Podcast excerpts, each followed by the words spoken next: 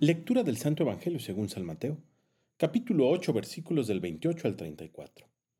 En aquel tiempo, cuando Jesús desembarcó en la otra orilla del lago, en la tierra de los Gadarenos, dos endemoniados salieron de entre los sepulcros y fueron a su encuentro. Eran tan feroces que nadie se atrevía a pasar por aquel camino. Los endemoniados le gritaron a Jesús, ¿Qué quieres de nosotros, Hijo de Dios? ¿Acaso has venido hasta aquí para atormentarnos antes del tiempo señalado?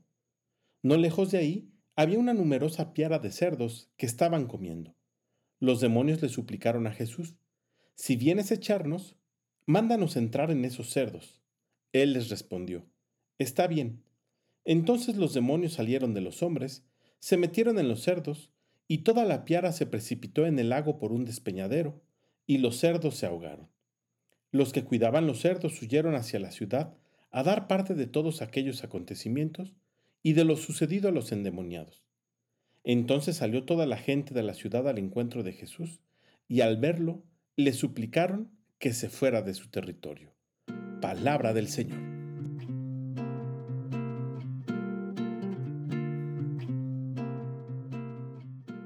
A veces el mal ha echado raíces de tal manera en cada uno de nosotros, que cuando nos libramos de él, extrañamos precisamente este mismo mal. De esa forma trabaja el demonio en nuestras vidas, cuando nos dejamos seducir por él y tardamos largo tiempo en expulsarlo de nosotros. En el Evangelio del día de hoy nos encontramos con toda una región que no podían vivir en paz porque había dos personas poseídas por el demonio.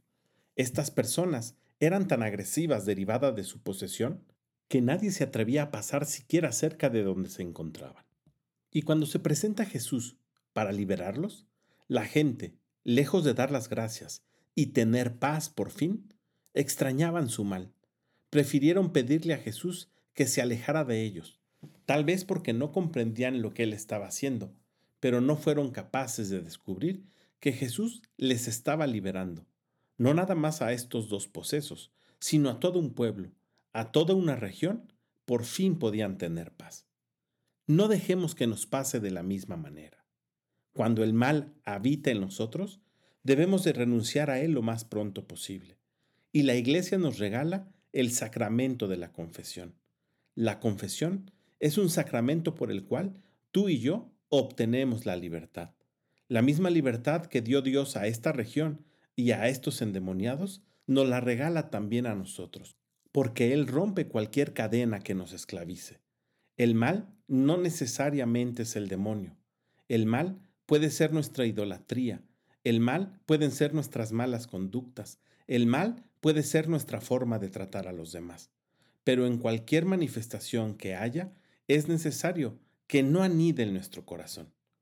Pidámosle al Espíritu Santo que nos regale la capacidad de descubrir dónde está el mal de nuestra vida, que seamos capaces de renunciar a él y dejar que Jesús nos libere y nos transforme. Que tengas un gran día y que Dios te bendiga.